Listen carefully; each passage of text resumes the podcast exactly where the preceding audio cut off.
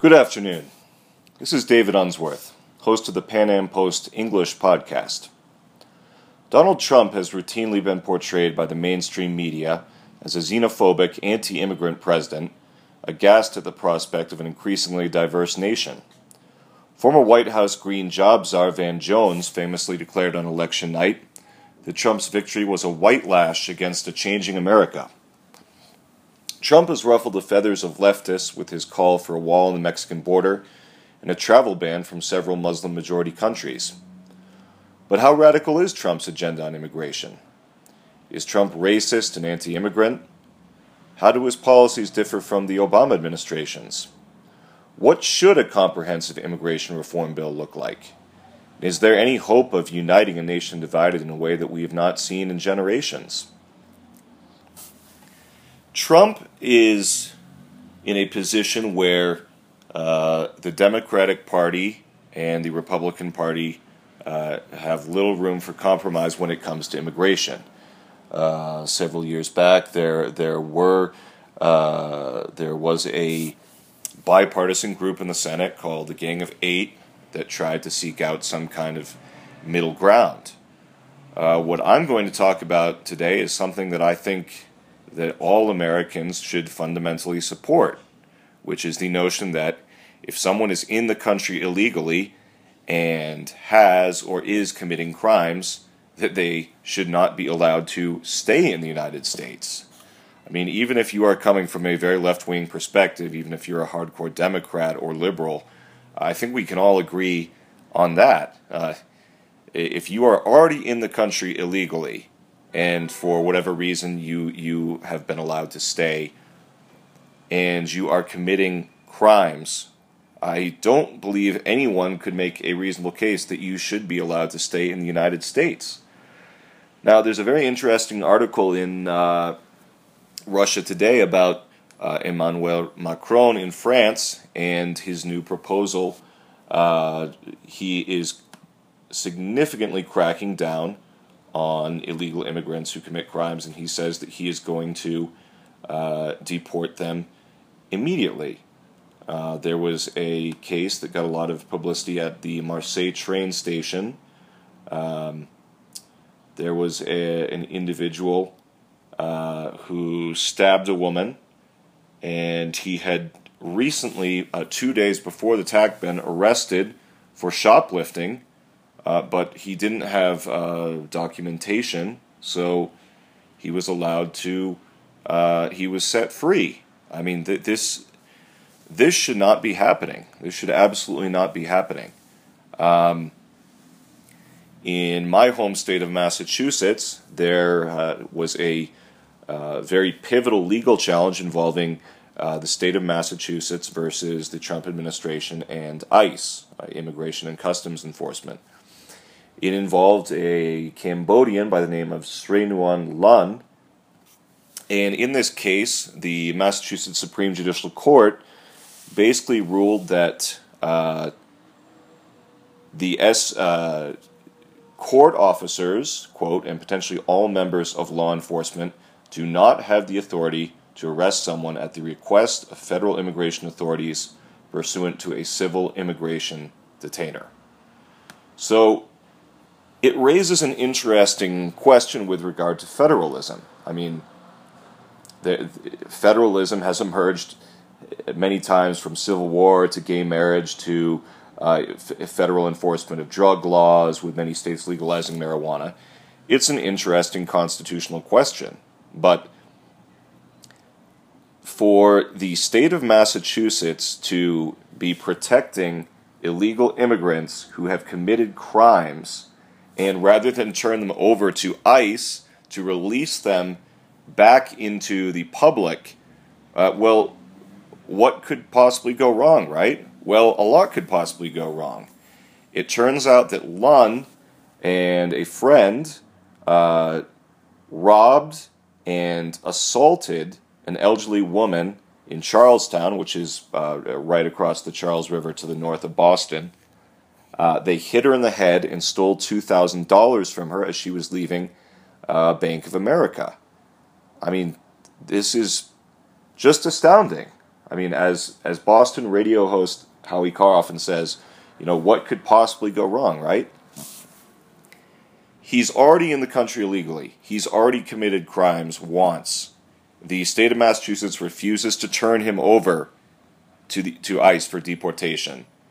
And now he's assaulted an elderly woman. And here here is what is really infuriating to me and even if you're you hate Trump, if you're a Democrat, if you're a liberal, I really don't see how you can how you how you can be on the other side here. Here is the kicker. He's now being held on $2,500 bail. $2,500 bail for robbing and assaulting an elderly woman in a wheelchair when he's already in the country illegally? I mean, what on earth are we thinking? Uh, many states have uh, have laws that uh, include enhanced penalties for committing crimes against the elderly. Although, as a libertarian, I have I have problems with those because I think we have equal protection under the law. But nonetheless, how on earth do you do something like this? And it's his, what, third offense or fourth offense? This is just crazy. We, uh, what is really problematic in today's America and what is in many ways responsible for putting Trump in the White House is the reaction against just insane and almost perverse levels of political correctness. Fundamentally, there is no right for non citizens to immigrate to the United States and stay here illegally, regardless of what the Democratic Party in the state of Massachusetts has been deluded into believing and has deluded other people into believing.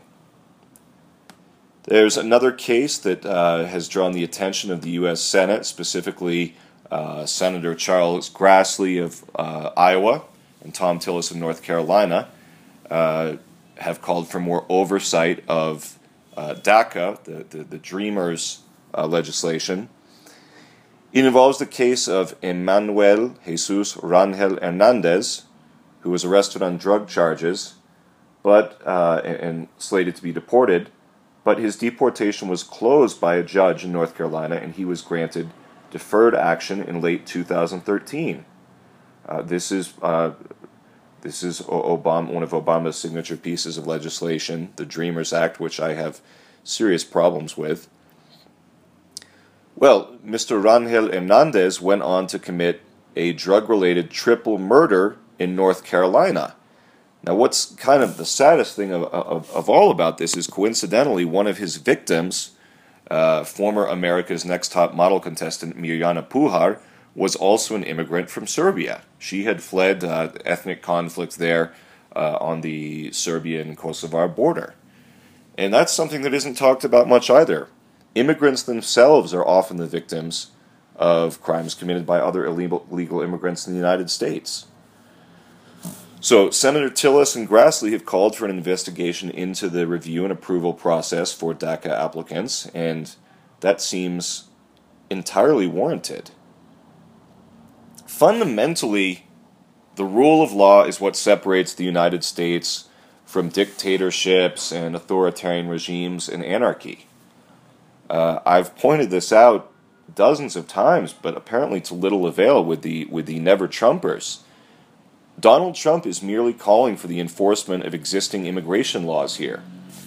It would be one thing if Trump was saying, well, people that immigrated to the United States legally we, are going to revoke those green cards or we're going to revoke their citizenship and we're going to round them up and deport them. No one's ever called for doing that. Trump is just saying, and Trump, here's, here's what I really don't get. It's not as if Trump is saying, we want to round up all illegal immigrants in the United States. We often hear a figure cited of 11 million. Some, some of the most uh, largest estimates I've heard extend to as high as 30 million, regardless of what the number is. Trump has never said, we want every single illegal immigrant out of the United States. What he's trying to do now is to deport illegal immigrants to the United States who have committed crimes. I mean, that is exactly what he should be doing. How could you possibly argue with that? I mean, I uh, Americans of virtually all political stripes can agree that illegal immigrants who commit crimes on U.S. soil should not be in the United States. So Trump is absolutely correct to call for the immediate deportation of illegal aliens who have committed crimes to their countries of origin. Now, here's the problem there are several nations that do not cooperate on this front. Uh, the individual in question, even though he is, is Cambodian, he was born in Thailand, and Cambodia refused to take him back. But it's understandable. Why would they want to? Why would they want to deal with this uh, uh, obviously degenerate and delinquent individual? Much easier for the United States to deal with him, right? Why would they want to take him back? They have enough problems on their own hands as it is. But nonetheless, this is absolutely preposterous, right? I mean, the, the United Kingdom and Jamaica have, have recently signed an agreement regarding this matter. If you go to another country and you commit a crime there, uh, once you've served your sentence, why on earth should you stay there? You should either be sent back to your country of origin to serve your sentence there, or you should serve your sentence in the country where you committed the crime and then be sent back to your country of origin. I mean, Trump is absolutely right to suggest that nations who do not cooperate with us on this front should have their privilege to visit the United States abrogated until they comply with international law and common sense. I mean, this just does not, there is no rhyme or reason to this. And what is really fueling this, what you see on many college campuses today with the social justice warriors and the, uh, the Bernie Sanders campaign and the uh, far left wing of the Democratic Party, is political correctness. Because some people come from poor countries with social and economic problems, uh, we are supposed to feel bad for them. We are supposed to grant them special treatment.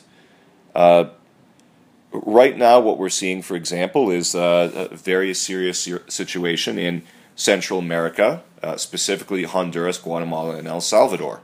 I've uh, been to all those countries. I've lived briefly in Guatemala and spent time in Honduras and El Salvador, and I understand very well why people would want to escape. You have unbelievably high levels of corruption, of street violence, uh, few economic opportunities. You have uh, these vicious, murderous street gangs, particularly MS 13, that are running huge parts of urban areas particularly in Honduras and El Salvador. But here's the thing are we better off working with their governments to develop their economies, to develop their justice system, to uh, apprehend and or kill these murderous, murderous criminals who are making life a living hell in parts of these countries? Or are we better taking in hundreds of thousands or millions or tens of millions of refugees from these countries. I mean, there are always going to be problems civil, social, economic, political. Uh, we should have some system in place. I'm not saying we don't take in any refugees, but if we're going to take in refugees, we need a realistic number and we need a realistic budget, and we cannot simply say our borders are open. Uh, J- Obama was incredibly permissive and lenient. Uh, he was letting in. Uh, it's very hard to get accurate statistics on it, but I've seen some reports. It's reasonable to think he was letting in somewhere around 70 to 80 percent of uh, illegal immigrants who were apprehended on U.S. soil crossing our southern border. I mean, and when Obama met with the presidents of Honduras, Guatemala, and El Salvador, they actually said to him, "Look, uh, there's you need to be clear about what's going on here. We realize that Hondurans, Guatemala, and Salvadorians are flooding the United States, but they're getting uh, mixed messages from you because you're you're not you're not clear. You're, it's almost like you're encouraging them to come, right? I mean, when when Attorney General Jeff Sessions said a few months ago uh, please do not come to the United States. Our borders are not open. And if you come after our agents, we're going to go after you like a ton of bricks. Well, that's just what he should have said. We need to have the rule of law here. And there are two very important elements here one is moral hazard theory, and one is the concept of rewarding people who have broken the law. Uh, according to the Economic Times, the moral hazard theory involves a situation in which one party gets involved in a risky event, knowing that it is protected against the risk and the other party will incur the cost. Well, in this case, the risk is the uh, amount of money paid to uh, Coyote, paid to a human smuggling network. Uh, based on talking to people and the research I've done, the rate for getting yourself smuggled into the United States from Mexico is somewhere between five and ten thousand dollars. I often hear the figure seven thousand five hundred dollars. Well, that is a very small price to pay for access to the U.S. job market, but it's much more than that. It's all of the benefits that come with living on U.S. soil education, healthcare, transportation, our justice system, infrastructure, and uh, these are people that, uh, by and large, are not paying any taxes, but they are reaping the benefits of living in the United States. And uh, particularly when it comes to things like congestion, I mean, congestion of our public transportation system, con- systems, congestion of our highways, congestion in our schools, congestion in our hospitals. I mean, it's really outrageous. I, I understand that these people from people from the left, people from the Democratic Party, uh, their heart may be in the right place, but their head certainly isn't. It, it, it is just sheer and utter insanity to expect that we are just going to open our borders and have a bunch of people come here uh, working for cash under the table, not paying taxes, and it, it places an unbelievable benefit on U.S. taxpayers and on our school systems and on our health care. Uh, you know, Governor Governor Moonbeam, Governor Jerry Brown in California last year said something to the effect of, "Well, we welcome uh, Mexican citizens with open arms to California." I mean, he's going to do that at his own peril. The it, the the risks are real, and it's not even it's not as I as I've said to many people when I have this debate. It's not so much the risk of illegal immigrants committing crimes. That is a risk because they shouldn't be committing any crimes because they're in the United States illegally to begin with. What the real risk is the unbelievable strain it places on our taxpayers and on our welfare state. As Milton Friedman, the, the great economist, said, you can't combine open borders and a welfare state. And this is an issue that's really divided the libertarian uh, movement in recent times. I was at Freedom Fest in Las Vegas uh, in July, and there was an epic showdown uh, between former Libertarian VP nominee Wayne Allen Root and Reason Magazine's Nick Gillespie on this topic. So it's it's not something that that that we can address and solve in, in 15 minutes, but as libertarians, we have to support the rule of law, we have to support the Constitution, and for better or worse, Donald Trump has the prerogative to determine uh, what our immigration policy will be. It is entirely the prerogative of the U.S. government to determine its criteria for immigration. And at, at, Freedom Fest, I interviewed immigration expert Helen Raleigh, who's based out of Colorado, and she argues that we need a merit based point system like Canada's. Uh, there, there are just so many perversions of common sense in our current immigration law. I mean, consider this: it, it, it is currently extremely difficult and time consuming for highly skilled immigrants in critical fields such as science, technology, and engineering to get visas. Uh, it, it's it, corp, companies talk about this all the time. It's it's not easy at all. The people that we desperately need here, uh, well, it's so hard to bring them here, and it, you've got mountains of bureaucracy and red tape and so forth. But then, on the other hand, if you are completely unskilled and you maybe even have a criminal record, you're perfectly happy to break U.S. immigration law, well, you can uh, pay $5,000 to a human trafficking network, uh, hop across the border, and at least under the eight years of the Obama administration, the door was open to you. Uh, that, that just doesn't make any sense. So, I, I well, I, I respect the, the opinions of uh, my friends on the left and in the Democratic Party. Uh, I think that really the rule of law here should be our guiding light, and the only way we're going to solve this problem in the future is to have some kind of bipartisan immigration reform.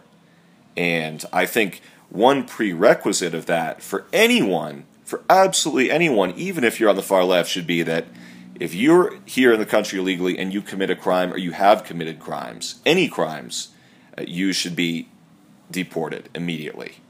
Uh, I, I, and if you disagree with me, I would love to hear why. Thank you very much for listening. This was David Unsworth with the Pan Am Post English Language Podcast.